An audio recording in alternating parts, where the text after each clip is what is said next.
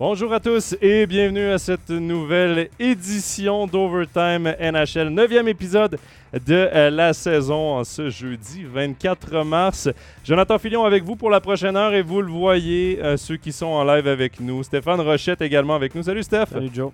Steph, on réinventera pas la roue. Aujourd'hui, évidemment, on va faire ce que à peu près tous les médias qui couvrent le hockey nord-américain ont fait au cours de la semaine. On va faire notre bilan de la date limite des transactions. Date limite des transactions qui avait lieu euh, lundi, qui s'est terminée sur le coup de 20 heures ici en Suisse, puisque euh, l'Amérique du Nord a déjà, est déjà passé à l'heure d'été, donc 5 heures de décalage avec l'heure de l'Amérique du Nord, heure de New York. Euh, on va évidemment revenir euh, là-dessus. On va également parler, évidemment, joueurs suisses, comme à notre habitude. On ne changera pas une recette gagnante. Salutations à Georges-Henri, à Kevin et à Arthur qui sont déjà dans le chat. On vous rappelle que vous pouvez nous poser vos questions tout au long de l'émission. On va tenter euh, d'y répondre si on a le temps, bien sûr, puisque c'est une émission chargée qui nous attend. Et également, je vous rappelle que pour ceux qui n'ont pas le temps de nous écouter en live, pendant toute l'émission. Euh, ce sera en rediffusion sur YouTube, Spotify, Apple Podcast et SoundCloud à partir de demain. Voilà, euh, Stéphane, euh, l'introduction est faite. On va maintenant entrer tout de suite dans le vif du sujet. Et je vais prendre une question que Kevin nous a envoyée un peu plus tôt aujourd'hui. il nous demande est-ce la meilleure saison de l'histoire de la délégation suisse en NHL Parce que les joueurs suisses vont plutôt bien. Du moins, les, meilleurs là, sont parmi les, vedettes de la Ligue nationale en ce moment. Oui, c'est ça qui fait la différence. Comment vous évaluez la meilleure? Donc, ça, là, on, on évalue toujours. De loin, on parle toujours des points. Évidemment, Yosi avait connu, je pense, hein, il y a deux ans, une excellente saison aussi, je ne me trompe pas. L'année passée, c'était euh, plus compliqué, mais... Ben, c'est relatif de compliqué. Mais pour lui, là, on s'entend. La saison qu'il avait eu un trophée Norris, c'était 65 points en 69 matchs, et la saison dernière, euh, c'était 33 points en 48 matchs dans une saison courtée. Voilà. Mais l'année passée, son équipe a eu toutes sortes de problèmes aussi, donc euh, il était toujours dépendant des performances de son équipe. Mais cette année, on peut dire que là, Romain Royosi arrive dans ses meilleures, meilleures années.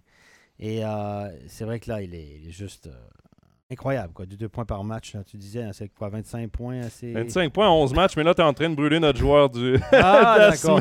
Bon, bref. Euh, mais je, pense pas que c'est une surprise pour personne. Non, non, mais écoutez, les joueurs suisses, bon, Meyer est un, un, joueur devenu un buteur patenté de la NHL. Yossi est sûrement le défenseur, parmi les cinq meilleurs défenseurs offensifs de la Ligue, on va dire ça. Peut-être le meilleur actuellement, mais parmi les cinq régulièrement. Des fois, on se demande s'il joue à l'attaque ou en défense. Hein. Il a cette faculté d'aller en attaque, de revenir, etc. Donc, euh, les joueurs qui jouent avec lui doivent s'adapter, évidemment. Et puis, euh, ben, il chie, ben, two-way center. Là, il fait des points un petit peu plus sans mettre une, sur une bonne séquence. Oui, euh, c'est 8 points au cours de ses quatre derniers matchs. Il a deux points à chacun de ses quatre derniers matchs. Et puis Fiala, ben, Fiala finalement sort un petit peu de sa coquille. Il connaît offensivement une meilleure saison. Évidemment, on parle toujours en termes de points. Ça ne veut pas dire qu'il n'a pas été bon l'année passée. Ça veut dire que souvent les joueurs sont utilisés un petit peu différemment, se mettent à faire des points power play, etc. etc. Niederreiter, en termes de points, tire la patte un peu. Pourtant, lui était 5, cinquième overall au niveau du draft. il joue dans une bonne équipe, mais un rôle plus effacé. Oui, exactement. Je pense que c'est son rôle qui lui nuit le plus. C'est six matchs sans points pour Nino Niederreiter. C'est ça. Euh, moi, lorsque je regarde Kevin Fiala, et j'ai eu la chance de le commenter euh, lors de notre match du week-end euh, commenté en français la semaine dernière, samedi dernier. Euh, c'était euh, c'était un, match qui passera pas à l'histoire. Mais Kevin Fiala a quand même obtenu une passe, moi je trouve plus régulier. Quand il était sur la patinoire, parce qu'il n'a pas joué beaucoup en première période, il y a eu une pénalité, il n'a pas eu beaucoup de temps de glace, mais lorsqu'il jouait, lorsqu'il était sur la patinoire, tu voyais qu'il créait des choses. On le voyait beaucoup, des bons flashs offensifs. Je trouve qu'il a atteint une constance et une maturité dans son jeu qu'il n'avait pas nécessairement dans ses premières années et qu'on espérait qu'il atteigne au, niveau de Nashville. il faut rappeler que le Minnesota a donné euh, Marcus, Marcus Granlund contre, euh, contre Kevin Fiala dans le trade là, 1 pour 1. Et euh, lorsqu'il a été repêché avec le Wild du Minnesota, Granlund était vu comme la future vedette offensive de cette équipe-là. Donc, il avait quand même une valeur. On espérait avoir obtenir, je pense, le joueur qu'on a cette saison. Ouais, puis ce qu'il faut pas. Il y a une tendance qui se dessine forte. là. J'ai parlé avec des gars, puis j'ai lu aussi les commentaires de Ken Hughes, le directeur général des Canadiens de Montréal. Il y a une tendance qui se dessine, c'est que il y a très, très peu de joueurs. Les joueurs qui arrivent avant 23, 24 ans à performer, puis à être régulier, puis être un joueur euh, de franchise, un joueur dominant. Avant l'âge de 23-24, il y en a quasiment plus qui font ça. Et de plus en plus, la NA, l'AHL est devenue une ligue de formation et plus non plus une ligue de vieux briscards. Et euh, on met beaucoup plus de jeunes, on, on fait beaucoup plus de formation en AHL. Et là, la tendance, c'est que les joueurs passent, même les très bons, pas les exceptionnels, là, pas les Austin Matthews de ce monde, etc. Mais les très, même les très bons joueurs repêchés tôt vont, passent par la AHL pendant une, deux, trois saisons ou ont des rôles moins importants dans leur équipe. Ce que Ishii a fait parce qu'il était premier overall, Ouais. etc., ben, euh, d'autres le font pas. Et avant 22-23, les Ken Hughes disait cette ligue-là est devenue rapide, robuste, tellement bonne que pour les jeunes, le gap entre les juniors et la NHL est énorme. Puis on sait que la, sa, sa CHL, c'est quand même un bon niveau, les Ouais. juniors. Il disait que, voilà, et Fiala, euh, euh, typiquement, c'est exactement ce joueur-là, repêché 10e ou 9e ou 10e overall. Euh, le, le garçon a, a- a- a tardé à éclore. On rappelle que c'est un 5 et 10, hein, c'est pas un gars qui mesure 1m78. Il, il est assez stocky, mais voilà. Donc, et puis, Ken, pour continuer l'explication de Ken Hughes, il disait non seulement les jeunes ont de la peine à, s'imposer rapidement avant 23 ans, euh, ben, il dit même les, défenseurs maintenant, dans, l'article, il disait, c'était assez intéressant, il y a cinq défenseurs de plus de 35 ans en NHL qui jouent 20 minutes par match. Cinq. Ça, ça veut dire que la saison, le, niveau de jeu est devenu tellement compétitif, tellement rapide, tellement intense que les carrières sont écourtées. Le- le temps où tu es au sommet de ta carrière, pour le joueur type, pas, pas pour les exceptionnels, on s'entend, c'est oups, tout que ça descend très, très, très vite. Puis on voit, on voit beaucoup de joueurs dans la petite trentaine plus obtenir de contrat. Ouais. Il y en a qui débarquent ici. Hein? Ouais. Et, et- et c'est pas c'est régulier, ça. Et ça explique peut-être pourquoi on offre des contrats à longue durée, par exemple à un Nico Ischier, parce qu'on veut aller le chercher. On veut pas le surpayer lorsqu'il sera à son top. Parce que en ce moment, Ischier est peut-être à son meilleur niveau qu'il a joué en NHL. Ouais. Cette saison, de 1, il est épargné par les blessures. De 2, il est à 6 points là, de son record personnel qu'il avait inscrit lors de sa saison recrue. C'était 56 Ouais. 52 points en 82 matchs. Il en a 46 en 55 cette saison. Il est sur un rythme à 70 points. Euh, Nico Ischier, là, c'est 23 ans, si je ne me trompe pas. Euh, 99, 23 ans. Euh, donc, il est en ce moment le joueur. Il arrive là, dans ses meilleures années. Et de le voir comme ça performer, ben, ça prend peut-être un peu plus de sens le contrat qu'on lui a donné à long terme. Nick Suzuki est un comparable aussi, que peut-être que son contrat dans un an ou deux va prendre un peu plus de sens Ouais. qu'aujourd'hui, tu te dis, ben, le, le jeune homme, il n'a rien fait. Non. Et alors que euh, c'est des gars qui sont encore en développement.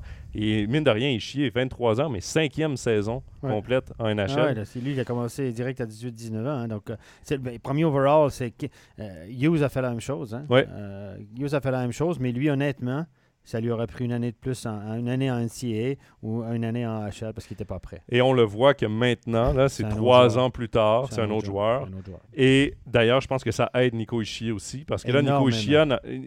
Ishii n'a, plus l'attaque que sur lui. Mhm. Là, tout le monde se concentre sur Jack Hughes, et lui dans un rôle Il en secondaire. profite, ben oui, il en profite. Et ce Ben rôle oui. secondaire-là Ben lui oui. va à merveille, Exact. parce que je pense pas que ce sera jamais un, un joueur d'élite de premier centre, ou, mais comme joueur secondaire, c'est un joueur de luxe secondaire. Exact. Et donc, euh, mais c'est vrai que ça va bien. C'est vrai que c'est euh, une saison où les joueurs suisses battent leur record personnel, où ils font la différence dans, leur équipe. Du moins, là, les quatre qu'on a parlé, qui sont Roman Yossi, Timo Meyer, euh, Kevin Fiala et Nico Ischier. Ouais. Donc, pour revenir à la question, euh, à la question de Kevin, c'est- C'est une bonne saison. c'est une très très bonne. Je ne sais pas si c'est la meilleure. C'est difficile à dire parce que. euh, Bon, faut pas oublier qu'il y a des saisons où est-ce qu'il y avait aussi beaucoup de très bons joueurs. Euh, Martin Gerber, qui était premier gardien euh, en Caroline jadis. Mark Streit, qui a connu beaucoup de succès aussi. Il était capitaine avec les Islanders, qui a connu des bonnes saisons aussi avec le Canadien. Euh, mais c'est vrai que d'avoir quatre vedettes comme ça Ouais, vedettes. qui performent, et avec le statut de vedette, c'est euh, assez impré- impressionnant. Et euh, bon, dans, dans le chat, il y a aussi, euh, peut-être que c'est le cas de Lafrenière aussi à New York, il est rentré trop vite. Ah oui, mais ça je, peux, ça, je peux vous en parler parce que moi, je l'ai beaucoup vu jouer en junior. Et il était sur son propre programme. Il jouait comme il voulait. Il y, a, plusieurs joueurs d'ailleurs qui, arrivent dans la Ligue nationale. Ça, c'est la théorie de beaucoup d'entraîneurs. C'est qu'ils ne sont pas coachés. Ils sont coachés dans le junior pour gagner des matchs, pour faire gagner des matchs, pour donner du spectacle, etc. Ça leur fait énormément de pub. Mais quand ils arrivent en haut, il faut qu'ils jouent le match de la bonne façon. Et moi, j'ai vu jouer euh, Lafrenière et Mouski. Il jouait avec deux très bons joueurs, etc.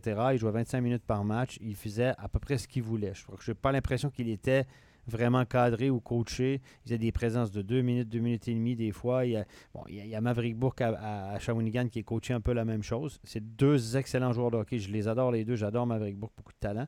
Mais je pense que quand il va arriver en haut, quand il va arriver avec des, ils vont arriver avec des coachs qui vont lui dire Mais là, c'est pas comme ça qu'on joue au hockey. Au plus haut niveau, tu as le, avoir le talent que tu veux. Si tu joues pas la, la- la game correcte, ben, ça va coincer. C'est exactement ce que la théorie de plusieurs au Québec l'année passée sur Lafrenière. En disant ben là, tout à coup, il doit jouer la game correcte, raccourcir ses chiffres. Et puis voilà. Puis là, il a de la peine à s'imposer. Trop jeune, trop tôt. Et surtout, peut-être n'a pas été coaché. Je sais pas qu'il n'a pas été mal coaché, c'est que le coach en avait besoin d'une certaine façon. Il voulait vendre des billets puis faire gagner des matchs. Lui, il prend ça au moment présent puis il dit après, ce ne sera pas mon problème si je Mhm. joue pas la game correcte. Parce que j'ai beaucoup de respect pour les, les entraîneurs qui ont Beau Soleil Oui. et, euh, et, qui est de Daniel Renault, là, qui coach les deux joueurs que j'ai mentionnés. C'est pas ça, c'est que tu arrives en haut, ben, tu peux plus faire n'importe quoi. Parce que là, les- tout le monde est. Tu as tous les bons joueurs en face de toi. Ouais. Et puis Lafrenière, honnêtement, je regarde son nombre d'assists, je suis déçu. Fran- Franchement, il, il me déçoit parce que je, je trouve que il s'en va vers une carrière intéressante, mais sans plus. Je- il, ça reste un bon joueur de hockey, mais il y a quoi? Il y a 5 assists, je pense, depuis le début de l'année? En cinquantaine de dis ça à l'instant. Euh, c'est 9 à 6. 13 buts, 9 à 6, 22 points. Il a un point de plus que sa première saison, qui était Ouais. la, C'est pas, c'est pas énorme. Je veux dire, moi, c'est son, son nombre de passes, puis il joue quand même avec des bons joueurs, bien encadrés. Je trouve que là, à un moment donné, dans le junior, il avait l'air d'un champion dans bien des phases de jeu, mais il était plus fort, plus grand, plus costaud, plus puissant que tout. C'était un homme. hein. Il avait une barbe à 16 ans. Ça, ça change aussi énormément. Puis là, tout à coup, il joue des gars de son, avec des gars de son gabarit. Euh, voilà, bon, je lui souhaite tout le bon, évidemment, mais je, je me dis, là, il y a quand même des, des trucs qu'il n'a pas. euh, et s'il était passé, s'il n'avait pas été choisi first overall, s'il avait sorti septième, probablement qu'on l'a- on l'aurait envoyé en HL, et c'est là qu'il aurait fait ses, ses gammes. Tu vois, on va, on, va faire, on va continuer un petit peu la parenthèse sur la Frenière parce que je trouve ça intéressant. Moi, tu vois, la Frenière, ce qui me dérange peut-être un peu, c'est que oui, les Rangers de New York vont bien. Mais c'est pas non plus les Hurricanes de Caroline. Alexis Lafrenière a un rôle quand même important offensivement. Il pourrait prendre un rôle important offensivement avec les Rangers parce qu'il y a moins de profondeur en Ouais. attaque. Les Rangers t'enlèvent Igor Shesterkin devant le filet, qui est exceptionnel depuis le début de la saison. Je suis pas certain que cette équipe-là est aussi haute au classement. Ils se battent peut-être pour une place en playoff. ils sont un peu en avance sur leur, euh, Oui, leur, euh, Leur leur, euh, reconstruction n'était pas planifiée pour être aussi vite. Ouais.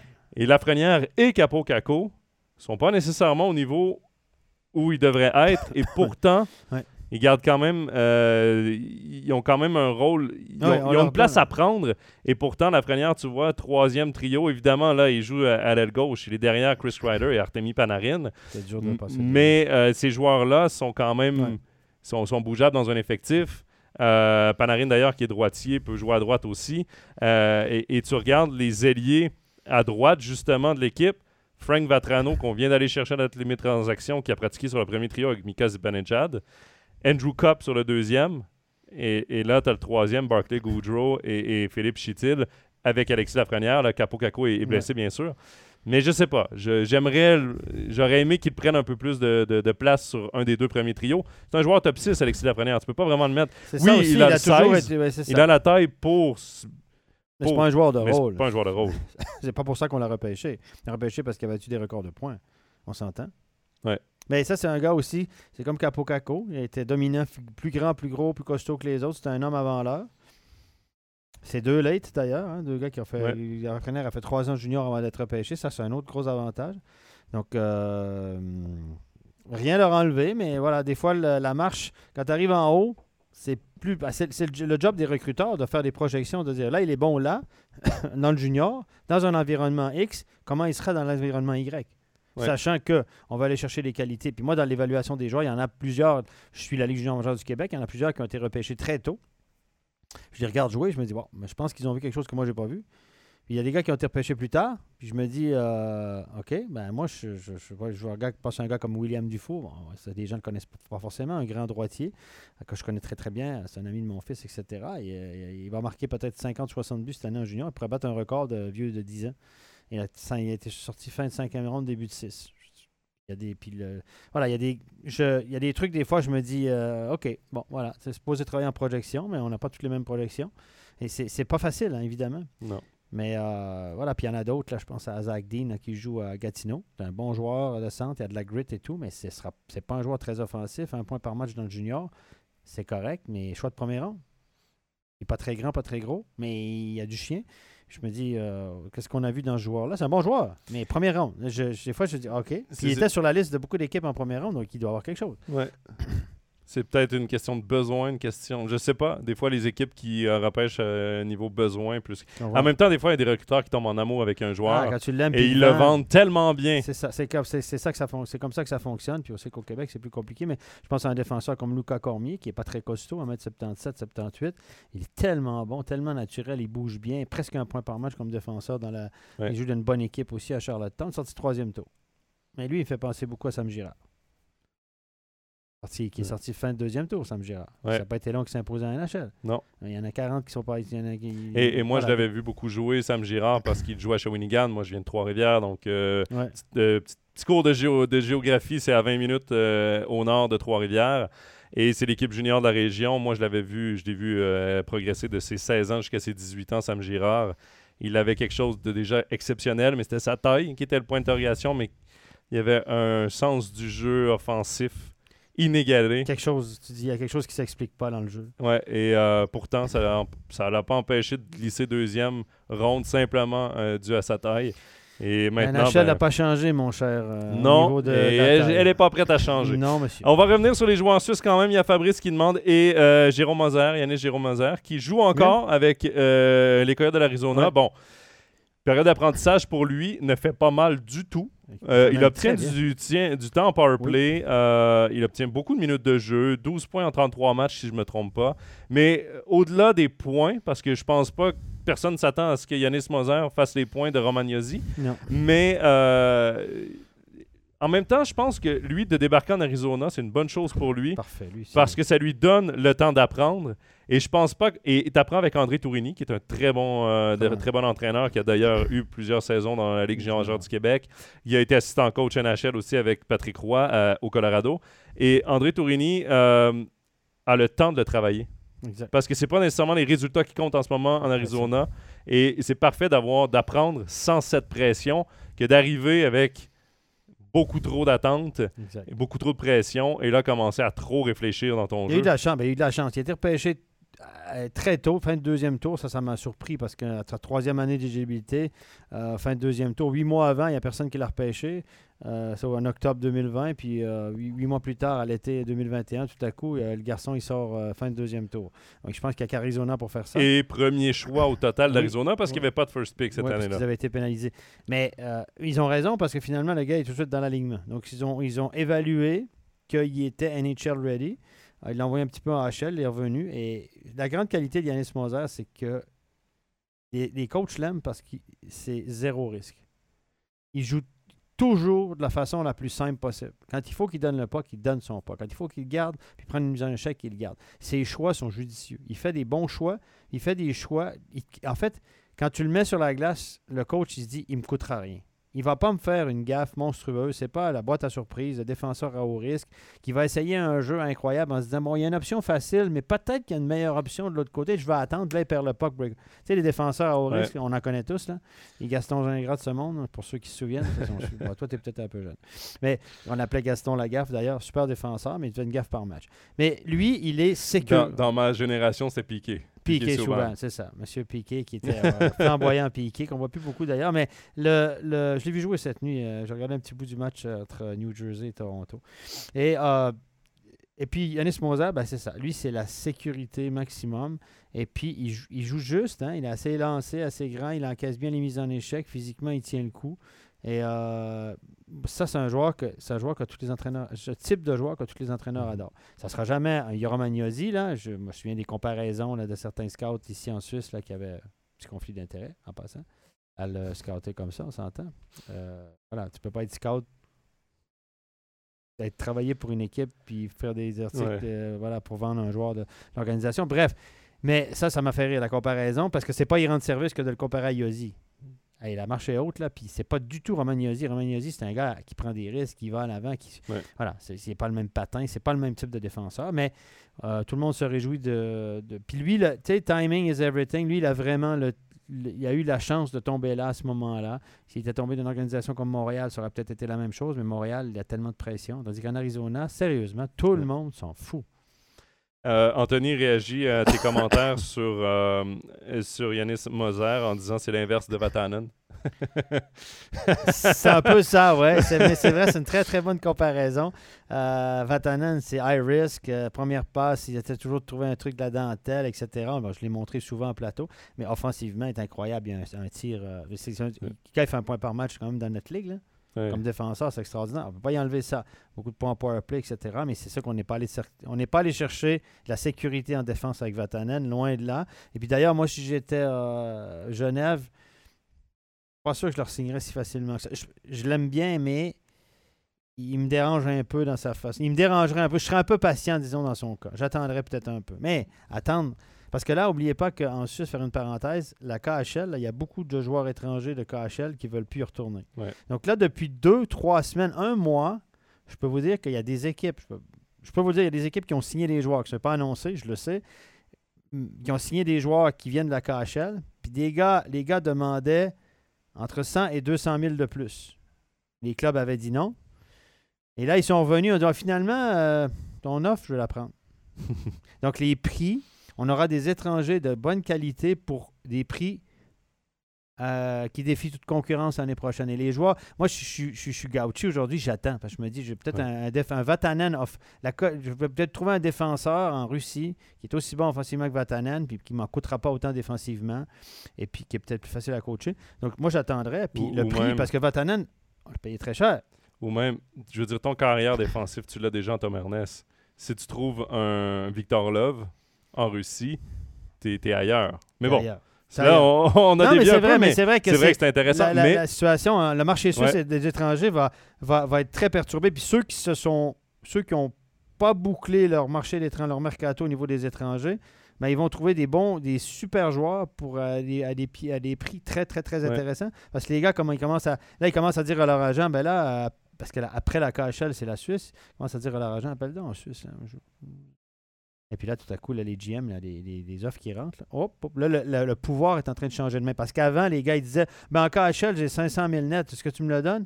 Ah non, je peux pas aller plus haut que. euh, puis là, ils partaient à KHL. Ils faisaient jouer la concurrence. Mais là, la concurrence de la KHL. Mais puis- tu vas peut-être avoir des vétérans AHL qui vont revenir Oui. parce que la AHL ont des. euh, D'ailleurs, c'était le commentaire de Steve un peu plus tôt dans, dans- dans notre, euh, dans notre chat. Euh, Qu'est-ce qui va arriver? Parce que là, tu as des très bons joueurs qui ont traversé, qui étaient limite entre la NHL et la AHL, qui pourraient être de très bons vétérans en AHL qui vont vouloir jouer. Je pense par exemple à un Rick Gilina qui a signé ici à Berne, aurait pu trouver un preneur euh, peut-être avec un euh, en Amérique du Ouais. Nord, mais ou savoir que bon, il va commencer la saison comme euh, vétéran euh, dans la Ligue américaine. Donc, euh, ce sera très intéressant les, les prochaines euh, semaines. Pour finir avec les joueurs suisses, ben, on va y aller avec notre rubrique pour la deuxième semaine de notre nouvelle rubrique du joueur de la semaine. Facile. Et ça ne sera pas une surprise pour la deuxième semaine Non. consécutive. J'avais pas le choix. J'avais pas le choix. J'ai regardé, j'ai regardé les, certains matchs des- de joueurs suisses. J'en ai commenté d'autres. Et, et j'avais pas le choix de me coller à ce que la NHL a fait la semaine passée, donner son étoile de la semaine à Roman Yossi. Le, mec a 25 points en 11 matchs. Au cours de ces 11 matchs, Steph, c'est deux matchs de 4 points. C'est trois matchs de 3 points. Euh, c'est une locomotive offensive incroyable, Roman Yossi, depuis le début de la saison. Et je vais revenir à une question qu'on a eue un peu plus tôt aujourd'hui, qui, je pense, est facile à répondre. Facile. Euh, J'aime ça, les questions faciles. À l'école, j'aimais ça avec les examens faciles. ben, celle-là, d'après moi, euh, c'est aussi facile que d'écrire ton nom sur, la, sur dans le haut de la feuille. Flavien qui demande peut-on dire que Roman Yossi est actuellement le favori pour le trophée Norris? Oui, ben, clairement. Euh, il y a trois semaines, je suis pas sûr. Maintenant, oui. Bon, il y a, il y a- il y a notre copain là, au, au Colorado. euh, Kale McCarr. Kyle McCarr, qui, qui- qui- qui est la coqueluche. Mais il joue att- au Colorado. Tu sais, Nashville, c'est pas la même couverture médiatique que le Colorado. Colorado, c'est plus. Puis, puis, c'est un- il, puis il est spectaculaire. Puis tout à coup, il marque des buts d'highlights, etc. Puis il est plus jeune. Et euh, McCarr sera dur à déloger. Mais euh, si Rosie, Yossi continue de cette façon-là. euh, il y a Fox aussi à Rangers. Mais moi, je le regarde jouer Fox. Ça me fait penser à Carlson à, à- Ouais. à. C'est all offense. Il t'en coûte beaucoup. Ça, ça, ça, c'est les Vatanen version NHL. Il Mais- t'en coûte, il t'en coûte aussi défensivement. Tu vois, moi, le fait justement que Yossi joue à Nashville, qui est une surprise cette saison, qui est une équipe avec tellement moins de talent et de profondeur que Mm. le Colorado, Ah, sûr. je trouve que. Parce que oui, Kale McCarr, c'est le camp arrière au Colorado. Euh, en ce moment, il a quoi 71 points, si je ne me trompe pas. euh, et euh, McCarr et, et rendu à 78. Vite, vite. Euh, C'est pire que je pensais.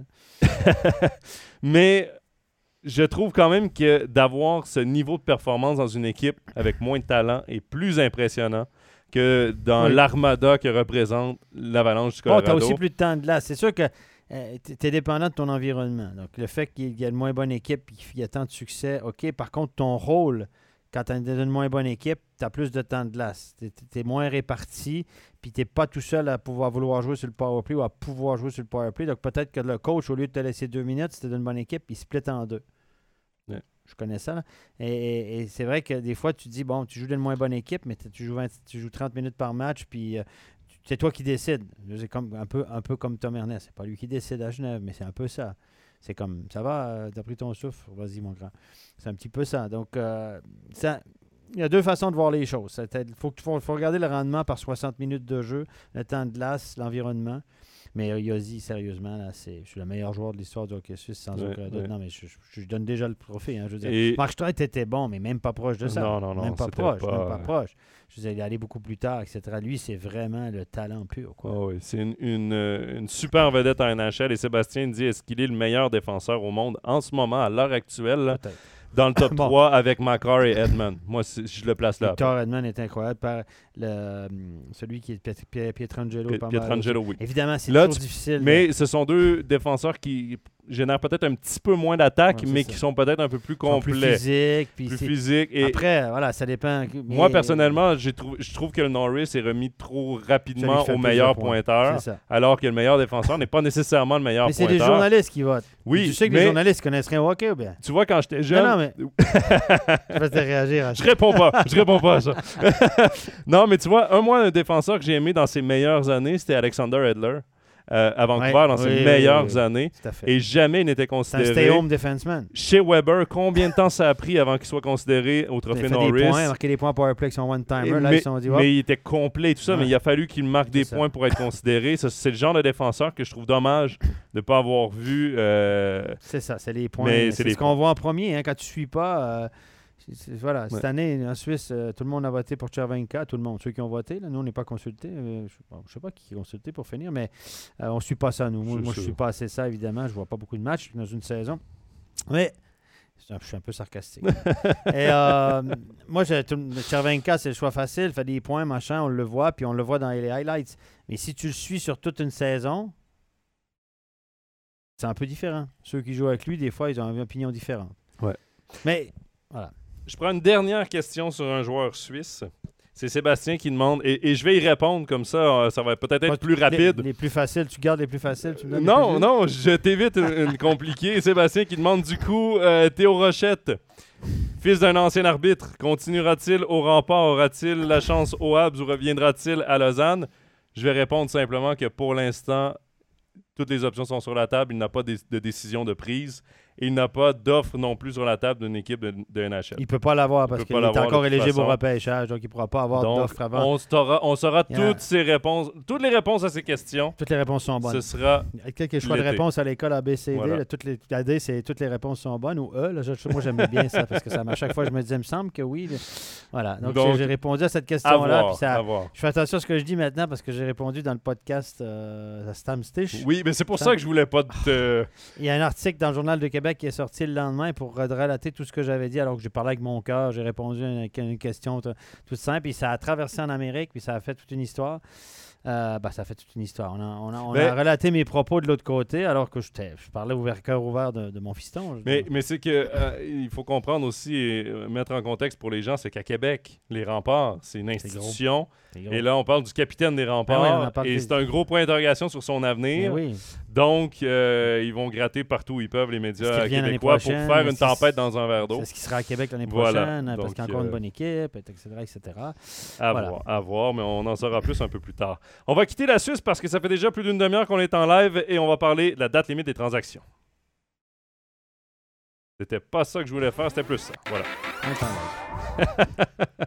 Et on est encore. Et voilà. Bon. Pour ceux en, pour, pour ceux en direct, en vidéo, c'était un peu compliqué ma, ma transition. De quoi tu voulais parler? Je voulais pas revenir sur Yossi. On n'a pas bu. hein? non. Pas encore. 100% à jeun. Pas encore. La soirée est encore jeune. Euh, Steph, évidemment, date limite des transactions, euh, Émission spéciale. émission spéciale. Écoute, émission Ouais, spéciale. c'est en Amérique, c'est incroyable. Ça a commencé à 6 heures le 6 heures le matin. Ouais, monsieur. La date limite de transaction est à 15 heures et l'émission spéciale se termine, je pense, à 16h30. Hey, les gars, ils sont forts de remplir une émission comme ça. 9 heures de temps, puis des fois, il y a une heure, là, il n'y a rien. Là, ils ressassent le truc, il faut qu'ils reviennent. Les gars qui animent ça en direct, sérieux, chapeau. Oui, mais cette année, ils ont été chanceux parce que c'est la plus grosse date limite des transactions de l'histoire de la NHL. J'ai les statistiques juste avec moi ici. C'est 33 transactions, euh, incluant 54 joueurs. Euh, et je crois 30 des 32 équipes ont été impliquées dans la date limite des transactions. À voir si les statistiques ont changé avec la transaction qui a avorté, celle d'Evgeny Dadonov. Je pense qu'on va commencer avec ça, parce que là, j'en parle. Je te laisse expliquer. Euh, en fait, le- les Golden ça, Knights, ça, on, voit, on voit rarement ça. on voit Moi, c'est la première fois que je Moi vois aussi, c'est la première fois que j'entends ça. Je sais qu'en Amérique du Nord, hier, sur TVA Sport, Michel Bergeron a dit il y a quelqu'un qui doit payer pour ça, c'est une erreur impardonnable. Il y a, il y a sûrement un membre de l'organisation de Vegas qui va être congédié. En Amérique du Nord, on rigole pas. hein. On ne Non. rigole pas. En fait, je vous explique. euh, en fait, quand il y a une transaction en Amérique du Nord, les DG s'entendent, font, euh, envoient la transaction à la Ligue nationale de hockey, et là, les, euh, oui, elle doit être approuvée. Donc, niveau cap salarial, niveau clause dans les contrats. C'est une assez longue approbation, c'est une assez longue étude pour approuver chaque transaction. Et euh, c'est pour ça que souvent, dépassé leur limite, on voit des nouvelles transactions qui rentrent. On voit des annonces de transactions et tout ça. C'est simplement que la Ligue nationale est en retard sur les transactions qui rentrent. Tu as le droit d'envoyer ta transaction, je pense, jusqu'à 15h05 à tout le moins, où tu dois être en négociation active avant 15h et ensuite tu peux les envoyer. Evgeny Dadonov est l'une des dernières transactions à s'être conclue entre les Golden Knights de Vegas et les Ducks d'Anaheim. Le problème avec Evgeny Dadonov, c'est que le contrat, il l'avait signé avec les sénateurs d'Ottawa et il avait une clause de non-échange restrictive, ce qui veut dire qu'il peut être échangé à 22 équipes, mais il a le droit de dire ces 10 formations-là, je ne veux pas y être échangé. Les Ducks d'Anaheim apparaissaient sur cette liste qu'il a fait jadis lorsqu'il jouait avec Ottawa et Vegas ne lui avait jamais fait changer sa liste. Donc, parce que le joueur a le droit de changer sa liste après euh, X nombre de mois. Quand Et- tu changes de copine, des fois, ça change aussi. Oui, ben là, Ouais. c'est attirant, euh, Anaheim. euh. Excuse-moi, là, mais quand tu changes de copine en Californie, ça dépend. Il y en a qui aiment mieux dans le Nord. Voilà, bref. Mais par contre, Anaheim est quand même très imposé. Donc, c'est peut-être une des raisons pourquoi oui, elle n'était pas. l'équipe n'était pas sur sa liste, et, ou plutôt était sur sa liste d'équipes où il ne voulait pas être échangé au départ. Vegas ne savait pas que Anaheim était sur cette liste, n'avait pas pris acte de cette liste, et donc ont échangé avec Anaheim. La Ligue nationale a dit Eh oh, eh oh, selon notre liste, il n'a pas le droit d'être échangé. Ça fait euh, euh, dans ses, les clauses de son contrat, vous n'avez pas le droit de l'échanger à Anaheim. Et du coup, il est de retour avec Vegas. Le Mais- problème mais- pour Vegas, le gros problème Le pour gros. Vegas, Oui. c'est qu'ils ont deux joueurs en ce moment sur la liste des blessés à long terme, Alec Martinez et Mark Stone, deux joueurs très importants, un défenseur et un attaquant. 8-9 millions par année. De très, gros, con- de très gros contrats. Evgeny Dadonov, c'est 5 millions de contrats. On voulait simplement s'en débarrasser pour faire de la place quand il reviendrait, parce qu'il y a un certain Jack Eichel qui est maintenant sur l'effectif Ça fait ranger la nuque. de Vegas. Et là, du coup, on va être obligé d'attendre avant de remettre ces joueurs sur la liste des joueurs actifs, donc Martinez et Stone, Ouais. parce que Dadonov y est encore. Et là, il y a des spéculations parce que Dadonov pourrait quand même être échangé parce que la date limite des transactions, tu as quand même le droit d'échanger après. C'est juste que le joueur ne peut pas jouer ni dans la saison régulière ni dans les playoffs. Donc, la saison serait terminée. Mais dans, pour les besoins de la cause, et pour pas attendre, parce que Vegas n'est pas dans la situation de Tampa Bay, de dire c'est pas grave, on va les laisser blesser jusqu'au playoff et on les réactivera lorsqu'il n'y aura plus de masse salariale. Comme, euh, Vegas, comme, euh, Comme Tampa, Tampa a fait Bay l'année a fait passée, hein? avec Kucherov. Voilà. Vegas est dans une course au playoff, donc a besoin de son capitaine et a besoin d'un de ses quatre premiers défenseurs. Donc, est-ce qu'on décidera d'envoyer Dadonov ailleurs et de payer en échange des choix repêchage? C'est la petite histoire, c'est la, la grosse tempête en ce moment dans l'univers médiatique de la Ligue nationale Voilà. qui s'est passée euh, pendant la date limite des transactions. Voilà pour cette histoire d'Evgeny Dadonov. On va se concentrer maintenant sur les transactions qui ont eu lieu et qui ont été approuvées par la Ligue nationale. Il y en a eu beaucoup. Il y On a va beaucoup d'équipes dans l'Est qui sont tou- tou- touchées parce que dans l'Est, il y a beaucoup de prétendants au titre. là. Ben, moi, ce que j'ai compris de la date limite des transactions, c'est que dans l'Est, les playoffs, c'est joué. Les équipes qui font les playoffs, on, On le connaît sait les déjà, huit, parce que est l'écart est, fait. Et ça, trop c'est très rare que ça arrive. C'est très rare. Et du coup, tu avais 8 équipes vendeuses, 8 équipes acheteuses. C'était aussi simple que Non, ça. C'est ça. Les, les huit dernières étaient euh, euh, vendeuses pour. euh, Ouais. voilà, ça. Alors que dans l'Ouest, comme c'est encore une lutte aux playoffs, C'est ça. là, tout le monde voulait un peu acheter, pas trop se Mais dégarnir. Et ça a été un peu plus calme du côté de l'Ouest. On va quand même faire un petit tour des plus. Bon, des équipes qui ont Les fait plus les plus, actifs. les, les plus actifs ou qui ont fait les plus gros coups. Et on va commencer avec la Floride. Pardon, Claude Giroux. Claude Giroux, qui est probablement la transaction majeure. C'était le joueur, Parce que c'est un gros nom. c'était le gros nom à aller chercher. Bon, il est en fin de carrière, le garçon aussi. hein. Mais il est encore pas mal. Il est près du point par match quand même. Mais il est encore bon. Il pourra aider Floride qui pense pouvoir aller au titre cette année. Et faut pas oublier que la Floride n'a pas d'expérience de playoff. Les joueurs avec le plus d'expérience en Floride pour les playoffs, c'est Joe Thornton. C'est sinon puis lui, il court après une coupe. Il n'a jamais rien gagné non il n'y a plus. jamais rien gagné. Sinon, il n'y a pas beaucoup de joueurs qui ont de, qui ont de l'expérience de playoff. Barkov a toujours joué là et tout ça. Donc, euh, Là, tu ajoutes Claude Giroux qui s'est déjà rendu en finale de la Coupe Stanley. Tu ajoutes Ben Sherrod qui est en finale de la Coupe Stanley la saison dernière. Ben Sherrod, as-tu pris de la valeur à ton goût? C'est incroyable. Ben Sherrod, quand il est arrivé à Montréal, Chariot, qu'on l'appelait, là. Chariot, les gens l'appellent Chariot, évidemment, parce que... c'est- Tout le monde disait Who? Ben qui? Who? C'est qui? Lui, moi, même, personnellement, je- tu le connaissais vraiment, toi, Ben Chariot? Je connaissais pas. Puis là, il est arrivé à... Il était cinquième, sixième défenseur à, à Winnipeg. C'est ça. Puis là, il est arrivé, puis tout à coup, euh, euh, on y a trouvé beaucoup, beaucoup, beaucoup de qualité. Puis, tu sais, les joueurs, quand vous êtes dans une équipe gagnante, euh, ça, ça. Puis vous, vous avez une ron- longue run dans les playoffs, ça, ça allume des lumières dans les autres équipes en disant Hey, lui, c'est un gars, regarde dans les playoffs, il a été bon, il va nous amener là. C'est exactement la, la, la, la- la run jusqu'en finale de la Coupe Stanley pour les Canadiens de Montréal, ça a rapporté, entre autres, ça. Ouais. C'est que les joueurs, même les Conan, on va en parler après à Montréal. Mais Conan, excuse-moi, c'est un joueur de 3 de 4, là. Un joueur de Ouais. 3, là. On parle de son éthique de travail, je veux bien, là, mais en NHL, les éthiques de travail, il y en a pas mal des bons, là. Et puis, il a pris, on a été chercher on, a un super choix. On va, on va finir, là, parce que je m'éloigne, comme d'habitude, je pense. Trop de trucs à dire. Mais Claude Giroux, donc, Ben Sherratt, Robert Egg également, un défenseur de profondeur qui était euh, à Buffalo. Euh, ce sont les grosses transactions des Panthers de la Floride. Qu'est-ce qu'on a donné pour ça? Euh, des choix? Un espoir peu connu, Tyler Smilanik à Montréal. Il est bon, je te le dis, c'est un, bon- c'est un bon technicien, il joue avec le, le programme américain Ouais. US, et puis Little Caesar à Détroit, et puis là, il joue en université américaine. Un bon joueur. Assez grand et lancé, joueur de centre naturel. Et surtout, on a donné Owen Tippett. Owen Tippett, qui est un choix de première ronde, on l'a donné en- à Philadelphie, qui était probablement ce que les Flyers visaient le plus. Ouais. Owen Tippett. Euh, donc, on a quand même payé pour un joueur de location en Claude Giroux. Mais moi, ce que ça me dit comme.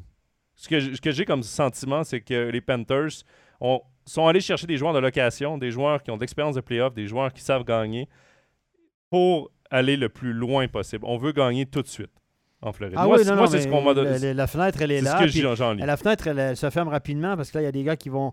Quand tu as du succès, ça va super bien. Mais dès que ces joueurs-là qui ont eu du succès renégocient leur contrat, là, tu peux plus garder tout le monde. C'est ça, le, c'est Mhm. ça le, le truc du plafond salarial, c'est que la fenêtre, elle se referme rapidement. Elle est là.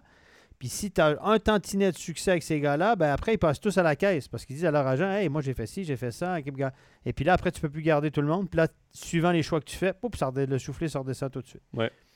Et Chariot, tu peux raconter l'histoire de Chariot. Boston avait fait une offre incroyable aussi. Les Bruins de Boston, qui sont dans la même division que Montréal, mais on s'en fout parce que Montréal sont tellement mauvais cette année. Oui, là, tu acceptes d'échanger avec Boston. Mais Chariot ouais. voulait pas, parce qu'évidemment, il voulait pas signer à long terme avec Boston. Boston a dit on te le garde, mais à condition qu'on réussisse à, le- à le signer, parce que si on le prend pour la fin de saison en location, ça vaut plus la même chose. Et il voulait pas signer à Boston. Non, Il exact. préfère aller en Floride. Je sais pas pourquoi. En fait, en fait c'est pas une question de destination dans son cas, c'est qu'il voulait tester le marché des joueurs autonomes. Donc, Il il ne voulait- s'est pas engagé avec les Panthers. Je pensais qu'il avait une Non, entente avec les il l'a Panthers pas signé avec les Panthers non plus. Je Il voulait aller une à son entente. autonomie complète pour, aller faire monter sa valeur, Combien pour aller il vaut, chercher les millions? Ben, honnêtement, je pense... Non, moi, je pense qu'on... on- Ben Sherrod, je pense que ce sera un 4.5, 4.7 millions. Je pense Là, pas qu'il sera à 5 payé, là, millions. Moi, je pense pas qu'il sera en 5 millions. Mais sur le marché des joueurs autonomes, on sait jamais.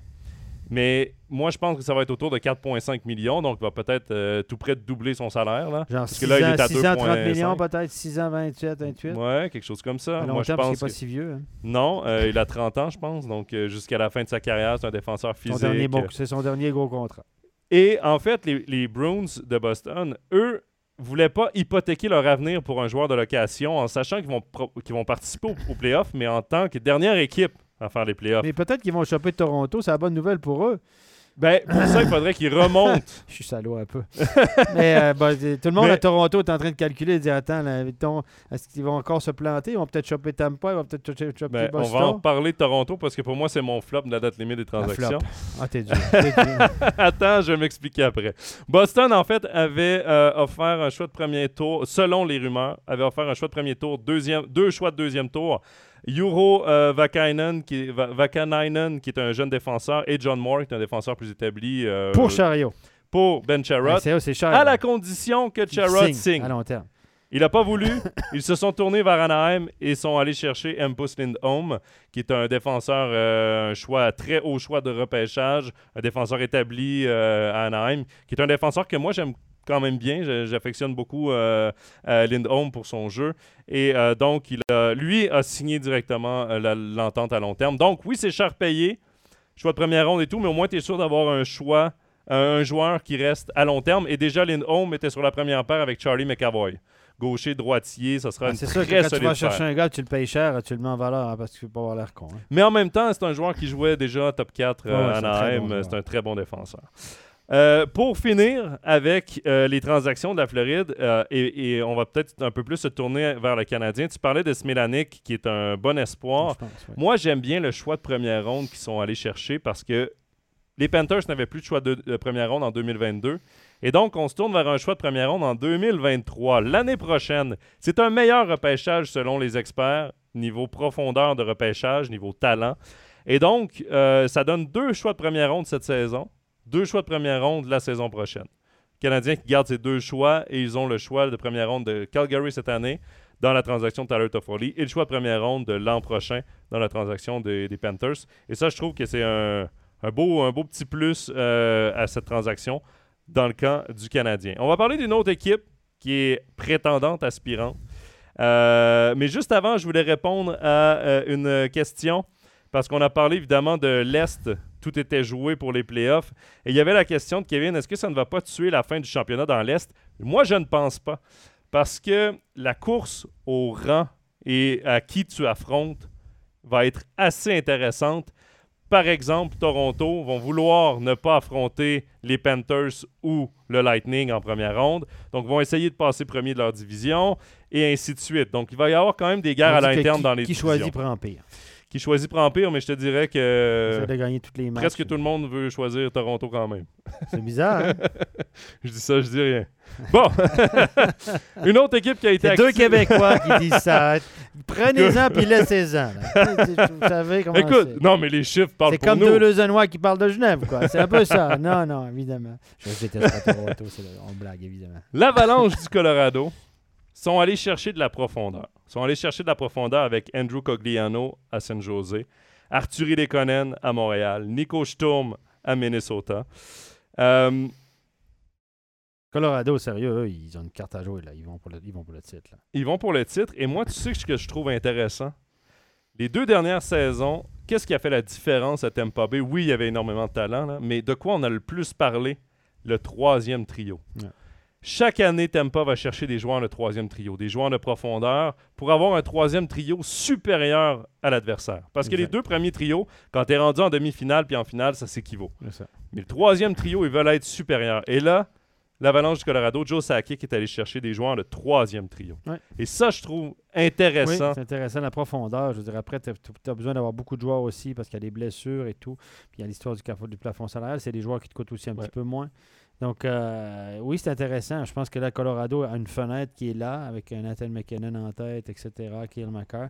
Et euh, je pense que tout est réuni du côté du Colorado là, pour, que- pour aller jusqu'au bout. Ça fait quoi, 20 ans qu'on n'a pas gagné? On a gagné la dernière fois. Non. plus- 2000 Ouais. 2001? Ça fait 20 ans, hein? Ouais. Ouais. Donc, on avait gagné deux Coupes cette année, je pense, avec, euh, avec Patrick Roy. Et là, ils ont ils ont une fenêtre et on sait que la fenêtre, quand elle est là, il faut que tu sautes dessus. Ouais. Donc là, il s'est dit, il faut que je me renforcisse. Qui est handi- euh, euh, handicapé l'avenir. On a cherché aussi euh, les Conan, les Canadiens de Montréal. Et on a payé cher. Aïe, aïe, aïe, aïe, aïe. C'est incroyable. Moi, j'en reviens pas. Je tombe, non, je mais tombe quelle transaction pour le Canadien de Les Montréal. Conan, l'année passée, j'aime beaucoup les Conan, mais ça reste un joueur de rôle en NHL. Il a, il a fait sa pub aussi parce qu'il a marqué un gros but l'année passée en Ouais, prolongation. un but que tout le monde a vu à travers la Ligue nationale. Des fois, des fois, tu fais ta carrière sur pas grand-chose. hein. Ça reste un bon joueur, mais c'est pas un gars qui va transcender une équipe. On s'entend, c'est un joueur de rôle. Et on parle beaucoup de son éthique de travail. Il y a beaucoup de bons mots de ses coéquipiers. Mais là, on a payé... on a- Justin Barron et un choix de deuxième tour. choix de Le deuxième- prix à payer pour les Conan, ce qu'on espérait avoir du côté de, de Kent Hughes, était un choix de première ronde. Justin Barron est un choix de première ronde, mais déjà prêt à jouer. C'est pas un choix à, à que tu sais Montréal. pas ce que tu À vas Montréal, avoir. À Montréal. Oui, oui, à Montréal, il est déjà. Ouais. Mais en même temps, il n'était pas loin. Non, non, non, non, C'est un droitier, assez gros temps de- gabarit. Moi, je l'ai vu jouer en junior. J'ai vu jouer à la, la Linka Cup là, parce que mon fils a, jou- a joué contre lui quand il était euh, à- en junior. Ouais. Et puis a joué euh, contre lui aussi à Linka Cup quand il a, mon fils a joué pour la Suisse. Et puis je l'ai vu jouer plusieurs fois. Wow. Une bonne première passe, droitier, euh, assez costaud. Euh, il a eu des, des soucis de santé, euh, problème de circulation sanguine, je pense. Un caillot de sang Ouais, euh, qui la- qui fait glisser en- Dans- au repêchage. Oui, évidemment. On travaille en projection, mais il y a encore un caillot de sang maintenant, on prend pas de chance. Bref, euh, j'aime beaucoup le mot projection. Et ouais, projection, mais c'est projection à court terme, hein, très très court terme. Voilà. Mais, bref, et ça, et je pense que Ken Hughes le connaissait très bien. Ouais. Et il- il- là, ils ont mis la main sur un joueur, à mon avis, si vous comparez, la, regardez la carrière de Lekonen, regardez la, et, et regardez bien la carrière de Barron. Moi, il m'aurait appelé, il m'aurait dit un pour un hein. J'aurais dit, oui. Exactement. Puis on rajoutait le choix de deux. pour être certain de l'avoir. Et moi, Justin Barron, la première fois que je l'ai vu jouer, la première fois que je me suis vraiment concentré sur lui, c'était au championnat du monde des moins de 20 ans il y a deux ans. Ouais. On le commentait ici sur MySports. Exact. Et il faisait la paire avec euh, Kaden Gooley, qui est un autre espoir défensif du Canadien de Montréal. Moi, ce que j'aimais, c'est la fluidité du patin. Ouais. Pour un grand et un grand bonhomme, Ouais. euh, imposant physiquement, rapide, fluidité du patin, jeu simple.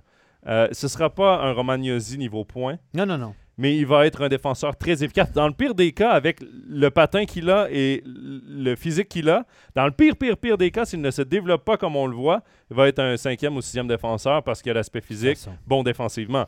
Dans le meilleur des cas, Ouais. je pense pas qu'il va être top 2 parce qu'il manque peut-être un peu d'offensive, mais troisième défenseur, assurément. Ah ouais, Jeff non. Petrie, maintenant, on peut le metre loin. Parce qu'on a le successeur de Jeff débat. Petrie Tu à touches un droite. point sensible à Montréal. Fais attention, Jeff Petrie. Et surtout la femme de Jeff Petrie. qui est très active sur les réseaux sociaux. Oui. Ben, peut-être qu'elle nous écoute, qui sait? Je suis sûr que oui, elle a vu aux États-Unis. Bon, bref, mais c'est toute une histoire, elle porte à pas Montréal. le Québec euh, dans son cœur, donc deux Québécois qui font. euh, ouais. Non. Bon, moi, je- donc, euh, disons qu'elle a des trucs, elle n'a pas, elle a pas, elle a pas tout faux sur tous les sujets. Non, On euh, s'entend. Hein? On s'entend. on Mais s'entend. Mais On Justin va faire Barron, attention parce que nos propos vont être repris Ouais. par les journaux au Québec. mais Justin Barron, quand même, c'est euh, une saison professionnelle déjà. Et, et c'est là où je dis, un choix de première ronde, c'est bien beau à aller chercher. Puis plusieurs équipes vont chercher ce fameux choix de première ronde. Mais tu sais pas qui tu vas repêcher. Non. Tu sais pas le développement du joueur. Tu le repêches à 18 ans. Justin Barron est rendu à 21 ans. Tu as une bien meilleure idée de ce que tu vas avoir comme joueur. Et il vaut un choix de première ronde, même bien au-delà d'un choix de première ronde. Ouais. Donc, magnifique transaction pour le Canadien. Mais en même temps, pour recevoir, tu dois payer. Donc voilà pour l'Avalanche du Mais Les Colorado. Conan, sérieux, les Conan. Les. Conan, c'est cher. Moi, j'ai été très surpris. Très surpris quand j'ai vu cette transaction. Ouais. Quand j'ai vu qu'il partait au Colorado, je me suis dit, OK, je m'attendais à ce que le Colorado aille chercher ce genre de joueur-là. Mais quand j'ai vu le retour, C'est incroyable. Justin Barron, pour moi, j'ai les deux bras m'ont tombé. hein. Je sais pas si ça se dit ici en Suisse, hein, mais littéralement, euh, Voilà. très surpris. Lightning de Tampa Bay maintenant. Et on parle de payer cher. Le Lightning est encore allé chercher du- de la profondeur un troisième trio. Ils sont allés chercher Nick Paul à Ottawa. Ils ont donné Mathieu Joseph qui, dans l'effectif, avait un beau potentiel, mais était pris. Bon petit joueur aussi. Il était pris sur le quatrième trio. Je pense qu'à Ottawa, il va pouvoir vraiment devenir le joueur qui, qui, qui pourrait être. Et ils sont allés chercher Brandon Hagel à Chicago. Brandon ça, ça, c'est quelque chose. euh, tu peux dire ce que Jonathan Taze de Chicago a dit Jonathan. Taves euh, a dit, euh, je, je paraphrase évidemment, il a dit si dans une reconstruction, nos dirigeants se permettent d'échanger Hagel, personne n'est à l'abri. Et je me demande vraiment où va cette reconstruction. Ça, c'est quand ton Et là, c'est ton capitaine qui dit ça. Brandon Hagel est un joueur de 23 ans. Il gagne 1,5 million par année Beau, pour bon, pas cher. encore deux Beau, ans. bon, pas cher. Beau, bon, pas cher. Ça, c'est rare. 23 buts cette saison avec Chicago. Il devrait faire partie d'une reconstruction. À la place, on l'échange au Lightning. Pourquoi? Un choix de premier tour en 2023, un choix de premier tour en 2024 et des joueurs de profondeur en Boris Kachuk et Taylor Reddish. Mais oh, ils ont quand même obtenu deux choix de premier tour. Deux choix Bon, de c'est des premier choix qui tour. sont tardifs parce que pas être toujours dans les premiers. Donc, c'est entre 20 et 30. C'est pas la même chose que top 10, on s'entend. C'est comme Montréal avec Char- Chariot. Euh, Mais quand même, c'est. Mais le, le- le joueur qu'ils ont obtenu, c'est quand même un gars qui a 23 ans. Mais il faut voir parce Mais, que... mais Lightning, encore une fois, le Lightning, là, leur fenêtre, elle commence à se refermer. là. Oui, mais ils, sont, ils vont encore être parmi les équipes Mais de tête pour deux saisons. Peut-être cette ça, année, la ça, saison prochaine. après, par contre, Après, puis ça va être des années de vache maigre après parce que là, tu n'as plus de choix de première ronde pendant plusieurs années. ça. Sauf que je me dis, au niveau des Blackhawks, d'avoir des choix de premier tour, c'est tellement une science qui est inexacte, le repêchage. Et je prends l'exemple des Oui. Bruins de Boston, il y a quelques années. Euh, L'année du repêchage, euh, là, le nom m'échappe, euh, l'année qu'ils ont échangé Dougie Hamilton. Ils sont allés chercher un choix de, de première ronde pour lui. Ils ont fait d'autres transactions. Ils avaient trois choix, 13e, 14e et 15e au total. Ils allaient repêcher trois joueurs coup sur coup. Et euh, le seul qui joue en ce moment, c'est. euh, il joue sur le quatrième bloc. Là. Le nom m'échappe. Si dans le chat, si vous avez le nom, euh, je- j'y vais vite fait là, parce que ça me dérange. Les autres, sinon, n'ont jamais percé ou ont été changés. Euh, le joueur dont je le nom m'échappe, c'est bien sûr. voilà, je le trouve ici. Euh, évidemment, une- Jake DeBrusque. Et le seul Pas mal. des trois sur trois, c'est un sur trois. Jake DeBrusque qui est quand même pas devenu une vedette, Non, non. qui est un joueur établi, mais qui a fait partie de rumeurs de transaction, finalement prolongé avec les, avec les Bruins. Mais quand même, là, tu donnes un joueur qui a un potentiel de 25-30 buts, pas cher, jeune, pour deux choix de repêchage qui sont deux gros points d'interrogation. Ouais, tu ouais, sais pas où tu ça, vas drafter. bon. De toute façon, ça t'en prend des choix, mais évidemment, c'est, des- c'est, c'est- faut que tu, sur, sa condition, c'est que tu repêches. Et non seulement que tu repêches, mais que tu te développes comme il faut. Parce que repêcher, c'est une chose. Mais le développer aussi après, c'est, une autre paire de manches. Quand, quand tu parles des choix de fin de premier round, de premier tour, deuxième tour, ben, c'est des gars qui, souvent, qui doivent passer 2, 3, 4 ans dans la HL. Euh, je suis allé un peu dans le, dans le chat. Il y a Michael, qui, on parle de Tampa. Michael qui demande Pensez-vous que les, euh, les Bolts peuvent gagner une troisième coupe de suite? Peut-être. Ils ont l'expérience pour. Ouais. J'ai. avec Vasilevski devant la cage, que ça part bien. Disons, disons que ça te donne une chance de plus. ils vont être durs à battre. Et moi, j'espère juste qu'on aura le droit euh, à peut-être une deuxième ronde parce que si le classement se finit aujourd'hui, ce sera en deuxième ronde un affrontement de Tampa-Floride. Ce serait assez exceptionnel. Derby de la Floride. Derby de la Floride, comme la, saison dernière en première ronde. Mais là, de l'avoir en deuxième ronde, euh, Tu crois que les Panthers vont réussir à remplir la baraque une fois? ils sont allés chercher des défenseurs euh, physiques et de la profondeur et un Claude Giroux pour essayer de. Ouais, les fans, euh, les fans, est-ce que tu crois que les gens euh, sont déjà au courant de ça dans le sud de la Floride? Il faut dire que dans le sud, de la- à Tampa, le hockey marche bien. Dans le sud de la Floride, tout en bas, C'est- très, très, très, très compliqué. Ouais. À Sunrise, là. Steve qui dit quand Julien Brisebois t'appelle, les DG euh, n'ont pas encore compris qu'ils vont se faire avoir. Euh, mais c'est probablement c'est une très bonne tête d'hockey Julien Brisebois c'est Ouais. un des c'est un, un homme très intelligent euh, et, et c'est un homme qui a qui réussit à utiliser c'est un avocat de profession et il réussit es en train de à me aller dire que chercher les avocats sont rusés, sont... ben, il réussit à aller chercher toutes les petites failles dans Tous le contrat, dans, écoutent, les, hein. dans la convention collective pour L'année passée, ce qu'il a fait. l'année passée. euh, C'était juste. euh, Ouais, ça, voilà, il l'a fait, il avait le droit, il l'a fait. il avait le droit, il l'a fait. Il a utilisé. Pas euh, comment, c'est combien. Exact. Euh, bon, Stéphane, il reste une quinzaine de minutes à notre émission. On va aller dans d'autres équipes qui m'ont peut-être un peu laissé sur ma faim ou déçu dans cette date limite des transactions. Et on va commencer par Toronto parce que ça fait quelques fois qu'on en parle quand même. Toronto, Ah, je- Prenez, enlevez 20% de ce qu'on dit, là. Parce qu'on a des Québécois qui parlent de ton. ça veut dire que je dois mettre un 20% de plus, c'est ça? Mazan, Mazan. La seule grosse transaction euh, des Maple Leafs est Mark Giordano, le défenseur qu'on est allé chercher à Seattle. Quel âge, c'est ça, lui? 35 ans, 30, 35, Ah, ralenti, 36. garçon. hein. Il a ralenti. Euh, Bob Hartley, euh, ne tarie pas d'éloge à son endroit. Il est... Bob Hartley m'a dit Mike Giordano, c'est le meilleur leader que j'ai jamais eu dans mon équipe. Il l'a coaché à Calgary. hein. Oui, et il a été capitaine d'ailleurs des Flames jusqu'à son départ. Et puis, il est parti dans le draft d'expansion. Ouais. Et ça reste un leader, mais. euh, bon, Il est loin de son année où il avait gagné le no-risk quand même. C'est un défenseur qui reste efficace. jamais repêché, le garçon. Ouais, il reste efficace.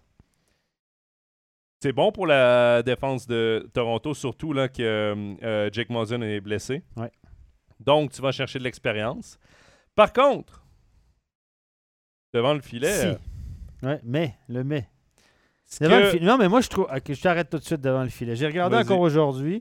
Là, j'ai écouté les médias, tout le monde, euh, gardien, gardien, gardien. Jack Campbell, là, excuse-moi, là.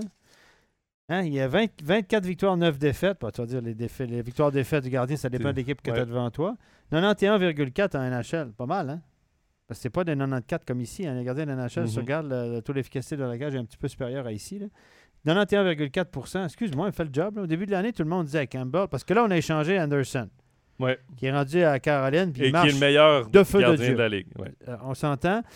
Euh, là, tout le monde dit, bon, alors qu'à Toronto, la pression, je sais pas quoi. Et Jack Campbell, là, pas de mauvaise saison. Pourquoi on dit qu'il fallait absolument. Il y a Marazek derrière, qui a joué hier soir d'ailleurs. Et lui, il est à 88,5. Donc, lui, c'est un deuxième. Mais il fallait aller chercher, vraiment aller chercher Fleury ou. Quel gardien était disponible? Quel gardien Que meilleur Fleury. que Il Campbell? n'y avait que Fleury de disponible. Mais à un moment donné, là, les gens disent Ah, ils n'ont pas fait leur job, ils n'ont pas réussi, c'est une catastrophe à Toronto. Ils font que, que des conneries. Mais là, à un moment donné, à Chicago, peut-être que le gars de Chicago, il dit Tu le veux? Il l'aura pas.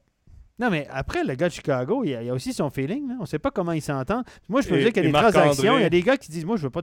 pas du- Non, je t'aime pas trop. Là, j'ai pas envie. Non, j'ai même pas envie de transiger avec toi. Il y a aussi le fait que Marc-André Fleury avait une clause de non-échange. Donc, même s'il y avait négociation avec Toronto, c'est lui qui devait Bon, choisir. Toronto, c'est pas une mauvaise destination. Bon, Non, euh, mais il Minnesota non plus. il est plus proche de sa famille, parce que sa famille reste à Chicago euh, pour les études des gamins. Euh, je comprends, niveau statistique, moi, ce que j'aime pas euh, de Mrazek et Campbell, c'est que c'est sur les buts qu'ils concèdent. C'est des ballons de plage, la la, façon. façon. de Parce que, oui, le gros problème, et on le voit avec Frédéric Anderson, parce que Mrazek était avec la Caroline la saison dernière, avait les, parmi les meilleures statistiques de la Ligue. Et là, cette saison, c'est Frédéric Anderson. Ils ont Donc, échangé système un défensif, c'est les défenseurs. Ben, clairement, parce que tout le monde vante les défenseurs, la brigade défensive de, de la Caroline depuis des saisons. On dit que c'est parmi les meilleurs de la Ligue. Et tout le monde pointe du doigt la brigade défensive, gardien inclus à Toronto. Mais là, on se rend compte que le problème, en fait, il vient peut-être, oui, des défenseurs, mais peut-être le système n'est pas adapté pour, pour les gardiens. Ça, ça explique peut-être des chiffres qui sont en deçà de ce qu'on peut espérer. Mais Jack Campbell reste qu'il n'a pas d'expérience de playoff, à part la série contre le Canadien l'an passé. Euh, Peter Mrazek non plus, c'est pas une grosse expérience de playoff. C'est sûr que d'aller chercher un Marc-André Fleury, euh, ça aurait aidé parce que le mec a quand même des Coupes Stanley, euh, il a beaucoup plus d'expérience de playoff. Mais je trouve quand même que Aujourd'hui, les Maple Leafs de Toronto, je ne les vois pas passer Le premier, le premier tour, mais ça, ça c'est pas, Tampa Bay ou ça, Floride c'est le pas une premier grosse tour? affirmation. Ça fait des années qu'ils passent pas. T'es en train de dire non, mais sérieux. Mais ils vont affronter Tampa Bay ou Floride au premier tour? Va chercher plus que Giordano. La fenêtre va se refermer aussi du côté de Toronto. Ça fait longtemps qu'elle est ouverte et personne de personne n'en profite. on, a mis, on a mis 40 millions sur 4 joueurs. Il est là le problème. Je veux dire, mais il marche. Hein. Austin Matthews, euh, on dit que c'est peut-être euh, le futur joueur par excellence. On dit que son match s'est amélioré dans l'ensemble cette année. On que- parle de ça, ça. Il est devenu un joueur plus complet. Ça reste, il est extraordinaire. Marner aussi. Mais l'année passée, ces gars-là se sont fait ramasser dans les playoffs. Marner n'était pas capable de marquer un but. Et les, les- les deux gars se sont fait euh, Et- museler par l'excellente défensive des Canadiens, l'excellente défensive des Canadiens de Montréal. Mais ça, c'est dans Non, un autre euh, monde. hein. Ça fait déjà longtemps de ça. Ils ont été. le Canadien a été aidé aussi par un certain Alex Galchenyuk, là, qui se souvenait plus qu'il jouait pas pour le Canadien. 5, dans le match 5. Mais ça, c'est, il venait 3-1 la série, prolongation. Galchenyuk remonte dans sa zone, passe à travers. Et euh, notre ami euh, euh, Caulfield et Suzuki. Caulfield part tout seul au but. C'est- Petit, là, il marque des buts. Euh. J'aime bien ton indice pour Le que je petit, devine. Le petit, là. Et, euh, non, mais il marque des buts. Et puis ça, ça c'est, c'est le point tournant de la série. Ouais. Alex Galchenyuk, souvenez-vous de ça. Mais c'est ça, je reste un peu sur ma faim. Et à Edmonton, exactement le même problème. Les gardiens de but à Edmonton, qui je crois sont pires qu'à Toronto. ça fait des années qu'on cherche un Et euh, encore là, bon, après, je pense que Fleury ne voulait pas de toute façon aller à Edmonton. Je sais que Edmonton a appelé à Montréal pour, pour euh, avoir des informations sur Jake Allen. Mais Jake Allen, je pense pas qu'il était vraiment disponible à Montréal. Euh, Là, on, a, on, a, on a échangé à Hammond aussi. Celui qu'on est allé chercher Oui. au Minnesota, on l'a échangé au New Jersey. oui. Il a été que de passage. Et euh, ben là, avec, euh, avec un. J'espère que c'était pas loin un appartement pour 12 mois. Donc, voilà pour les Oilers, euh, pour, pour les, les, euh, pour les Maple Leafs.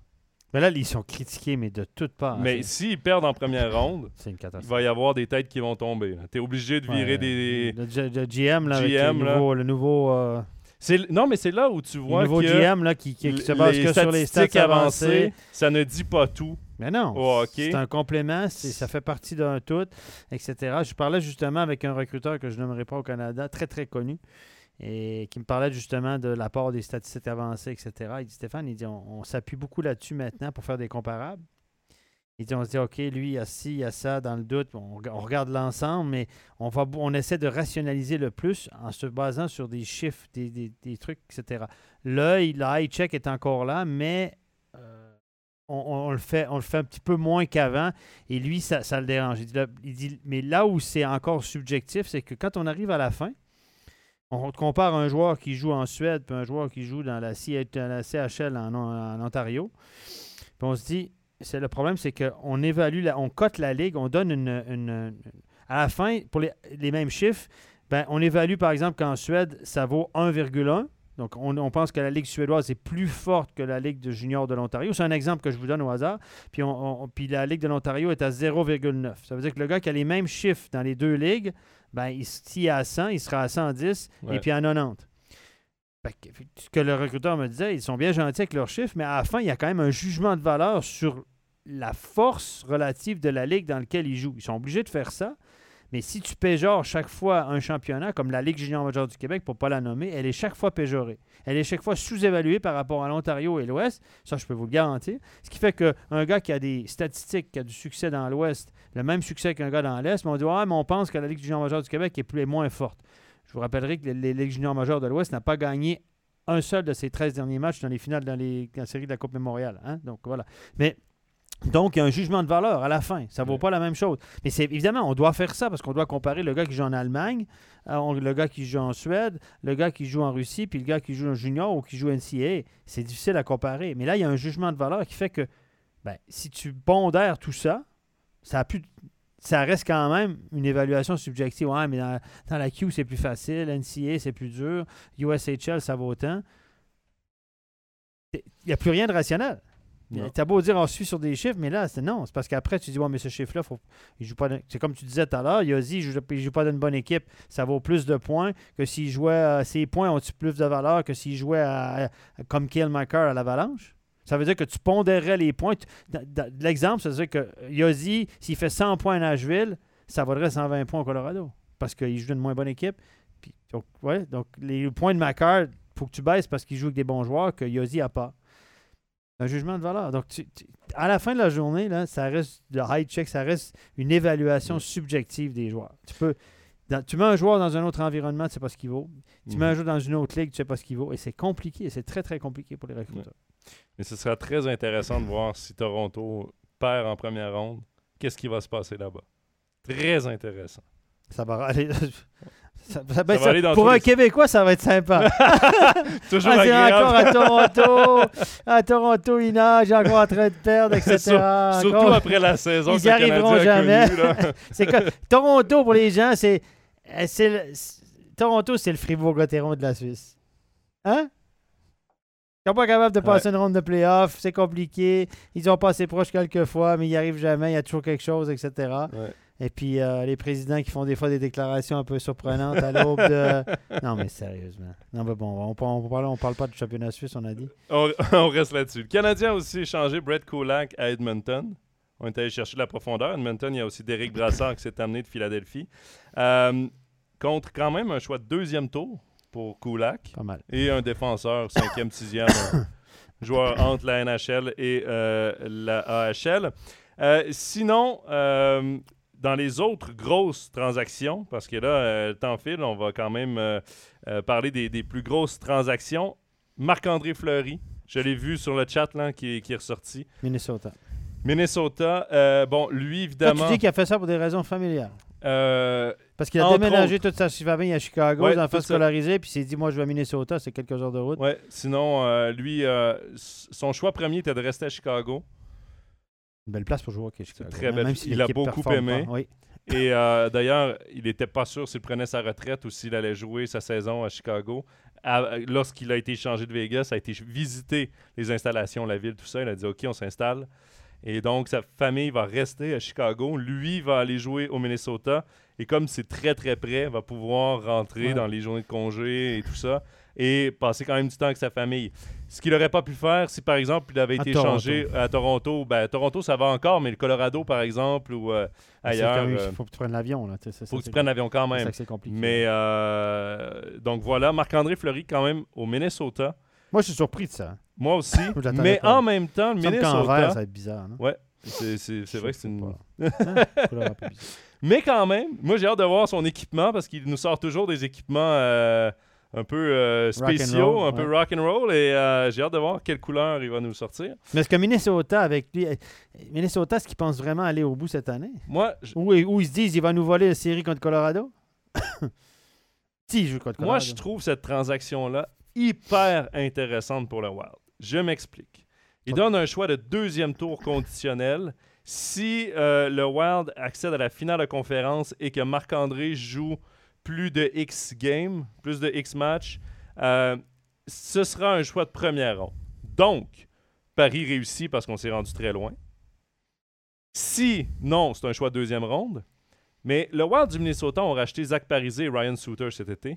Ils vont avoir d'énormes pénalités sur le plafond salarial la saison prochaine. Donc, le Wild du Minnesota, à partir de l'an prochain, vont devoir se débarrasser de gros contrats, euh, vont avoir beaucoup de calculs à faire, auront peut-être pas une équipe aussi compétitive que cette ils vont année. sortir la calcul à stress.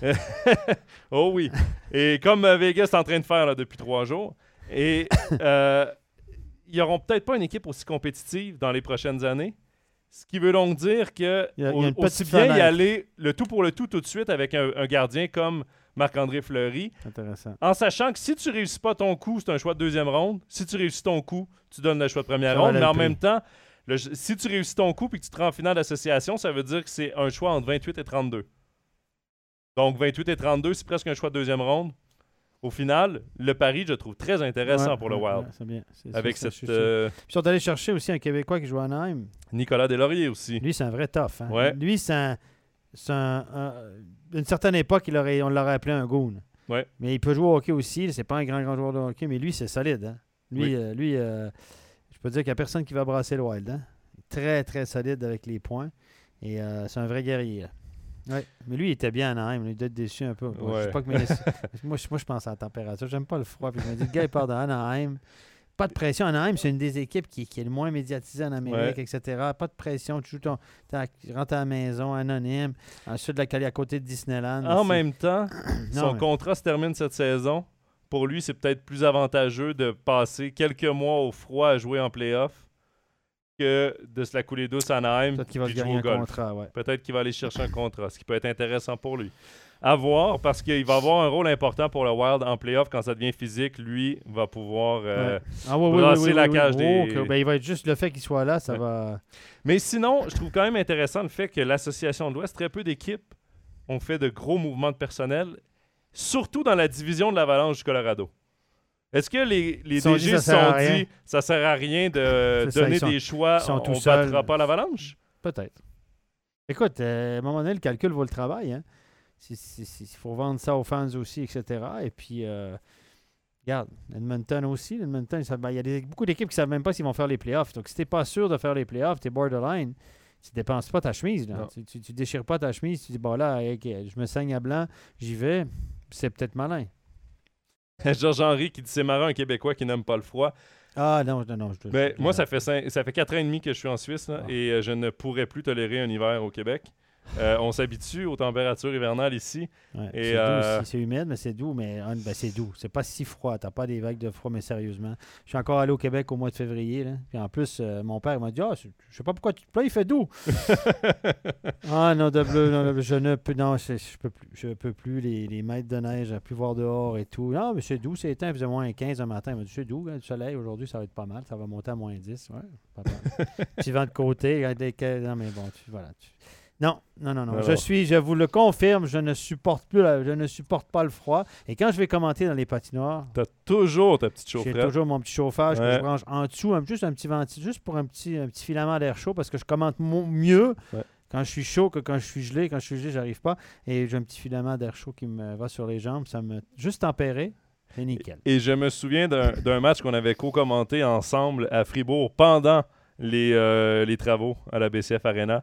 Et j'étais très content de ton petit chauffage Hein? Hein? parce Tu que apprécié, hein? il faisait très froid. La patinoire n'était pas fermée. Là. Oh, Il y avait des courants d'air. je l'aurais pris en mré aussi, par Ouais. contre. Aïe, aïe, aïe. Euh, voilà pour les transactions. Euh, dans l'Est, sinon, euh, les Flyers ont fait des mouvements qui. Ils partent de loin, les Flyers. Hein? Et Est-ce qu'ils avaient espéré reconstruire? c'est- Ils se sont plantés sur toute la ligne. Mais là, Ils n'assument pas de reconstruction. C'est un peu comme Montréal. Donc- Tu peux pas, ils, ils ont un public qui est fidèle. euh, Ouais. Une ville de hockey, Philadelphie. Oui. hein, c'est, une très, très bonne ville de hockey. Tu peux pas faire n'importe quoi. là. Dans certains marchés, tu- les gens, ils s'en foutent. Il y a deux journalistes qui suivent l'équipe, etc. Mais là, à, à- à Philadelphie, c'est un bon marché de hockey. Tu peux pas faire ce que tu Non. veux. La pression est énorme. C'est Ouais. un, un- un- un marché de hockey qui est très, très suivi. Scruté à la loupe. Et là, à Philadelphie, ils sont... On sait pas où. là. Ils sont comme entre deux. C'est Ouais. comme Montréal. On parlait d'une reconstruction. On a dit, ah, finalement, ils sont mis à gagner des matchs avec, euh, avec Martin Saint-Louis. Puis là, euh, sans le dire, euh, il reconstruit le beau, là. Oui, parce que là, on qu'il a faut cherché faire des de choix, des jeunes. Parce que là, le- puis là, ça va prendre quelques années, là. Parce qu'il faudra faire jouer les Barons. Puis quand tu quand, quand tu as des choix, mais les choix, faut, d'abord, il faut que tu les trois, quatre choisisses. ans. C'est 3, 4, 5, là, avant de, de revoir une équipe compétitive. là. Euh, Michael qui demande d'ailleurs est-ce que Martin Saint-Louis sera derrière le banc l'année prochaine? C'est lui qui va décider, mais déjà, Jeff Gorton a dit qu'il était intéressé à le re-signer avec les Un performances. chum, c'est un chum. que- hein? Mais là, elle était- non, mais bon. Évidemment, là, on lui a trouvé toutes sortes de qualités. Euh, moi, j'ai, moi j'ai, j'ai- j'ai- j'aime pas ses jugements à court terme. Moi, j'aime beaucoup Martin Saint-Louis. Je suis très heureux pour lui. Puis c'est un personnage qui, qui, qui, qui- qui change un peu parce qu'il a un franc-parler, etc. J'aime beaucoup. Évidemment, j'aime beaucoup. Mais je me dis toujours, euh, méfiez-vous de tout ce qui est court terme. Les gens s'emballent très, très vite. Puis tout à coup, oups, ça retombe comme un. Tu sais, Montréal, c'est c'est c'est un marché. C'est un peu comme Fribourg. J'ai toujours comparé Montréal à Fribourg. C'est que tu es tout high ou bien tu es tout down. Il n'y a, pas de juste milieu. Il y a- il c'est n'existe n'y pas. a pas de never get too high, never get too low. C'est à un moment donné, quand c'est comme Larry Horace, quand je coachais ses équipes, il dit quand mon équipe va trop bien, je les ramène sur la terre, je leur donne de la merde, je leur rentre dedans, j'engueule les gars, les gars ne comprennent pas. Quand mon équipe va, pas, va mal, je dis les gars, t'es beau, t'es fin, t'es capable, garde, si t'es. J'essaie de les remonter au lieu de les rabaisser. Ouais. Et pour les ramener toujours dans une courbe normale. Tu sais, quand les gars se pensent trop beaux, là, je leur dis non, t'es pas si beau que ça. Puis quand les gars se pensent pas là, je dis non, mais t'es pas si mauvais que ça. Et c'est le Ouais. job d'un coach. Puis ça va à contre-courant de l'ambiance générale. C'est comme à la bourse. Quand ça baisse, il faut que tu achètes. Quand ça monte, il faut que tu penses à vendre. Et il y a eu euh, Olivier qui nous a demandé là, dans le chat euh, qu'est-ce qui se passe avec, euh, avec Carey Price? Est-ce qu'une transaction? C'est- Price, la bonne nouvelle, c'est qu'il a recommencé à s'entraîner avec l'équipe. Ouais. Il fait des déplacements, il fait des styles papillons, ce qui est déjà ce qu'il n'avait pas réussi à faire depuis, euh, depuis le début vous, de sa dire, c'est vous dire rééducation. d'où il part. Il, descend, il réussit à descendre en Ouais. papillon. Et, À euh, peu près comme moi. là. Il est au même Donc- niveau que moi. Là. on est loin d'une transaction. Carey Price, de toute façon, s'il est échangé un jour, il faudra qu'il ait rejoué avec Ah. le Canadien. Et lui, il faudra qu'il veuille partir parce qu'il a une clause de non-échange.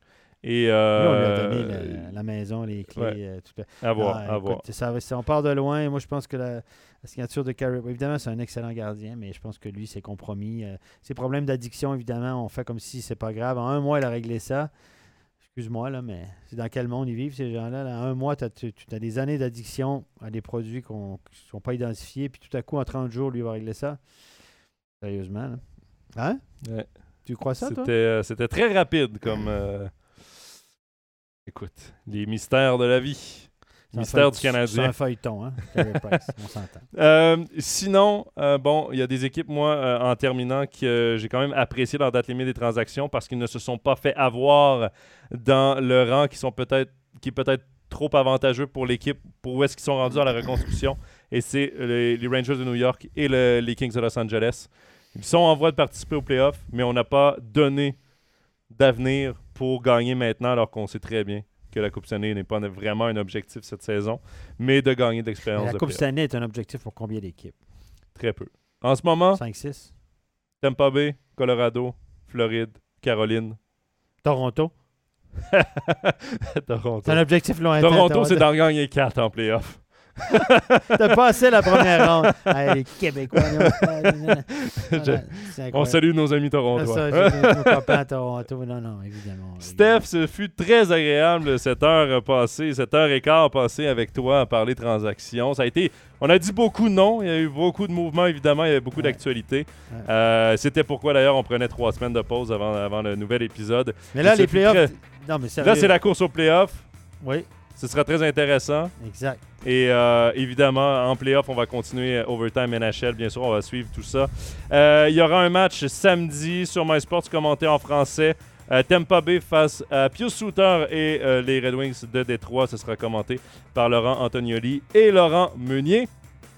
Sinon, De Laurent. demain, les séries, les playoffs de. National League qui commencent. On va te retrouver en studio. Oui, monsieur. Là, Donc, je suis là euh, si on m'enferme dans le studio pendant deux, un mois et demi. Là. On n'aura pas, on pas le temps de s'ennuyer On de va toi. ouvrir les fenêtres aujourd'hui parce que ça peut faire de l'air un peu, parce que sinon je vois pas le jour. Non, mais, euh, non, mais ça va être super intéressant, là, la série Lausanne-Fribourg en Suisse romande. Sérieux. Ouais. Aïe, aïe, aïe, de demander mieux. Moi, j'ai entendu qu'ils allaient mettre un poste frontière sur la A12. Là, juste avant d'arriver à Vevey, quand tu descends, là, ils vont mettre un poste frontière de- durant la série parce que tu faut pas, faut pas ait- que ça s'embrasse trop. Mais c'est une rumeur. Ah non, mais ça va être une euh, sacrée bonne... derby de la A12. Ouais, une sacrée bonne série et en plus, ben, on aura assurément un club en demi-finale. Ça, c'est Ça, c'est la bonne nouvelle ça, pour c'est nous. une autre très bonne nouvelle que- pour nous. Mais lequel? Lequel? Les paris sont ouverts. Toi, hein, les- on a- demain soir, à l'avant-match, raté pas ça à 19h30, les prédictions de- des spécialistes de MySports. Les journalistes connaissent ça, évidemment, mais euh, les prédictions, elles ont dur à faire dans cette série-là. Ça va Ouais, du tout ouais. au tout. J'ai tout entendu. Mais moi, moi tu vois, j'avais Lausanne. Personnellement, je mettais Lausanne par leur fin de saison, par... je mettais Lausanne en avant. À voir demain. Qu'est-ce que pas. les Moi, je experts- dis- Moi, je, ne dis pas. moi, je je suis juste cache- journaliste. hein, tu l'as dit tout à l'heure, journaliste Tu connaissent pas ça. Tu as vu juste beaucoup de matchs. Mais moi, je me cache derrière le groupe. Moi, je vais dévoiler le, le pré- la prédiction du groupe MySports. Et je ne dévoilerai pas ce que j'ai dit. Je vais le dire après la série. Voilà. facile. Plus malin, toujours- hein? t'as toujours l'air plus dit, moi, intelligent c'est ce que j'avais dit. Donc, euh, voilà, moi, moi, mais moi, quand on a voté, moi, j'ai, j'ai compté les points. Je me suis pas trop prononcé. Mais il y avait du... Sérieusement, elle est pas... Ouais. cette série-là, elle est vraiment difficile à prévoir. Donc, à ne pas manquer à partir de demain Oui. toutes les playoffs de National League. Merci à tous d'avoir été là, d'avoir participé. Vous avez été nombreux sur le chat, évidemment, Spotify, SoundCloud, Apple Podcast et YouTube pour revoir et écouter cette émission. Et sinon, ben, on se dit à dans deux semaines. Bye bye. Ciao!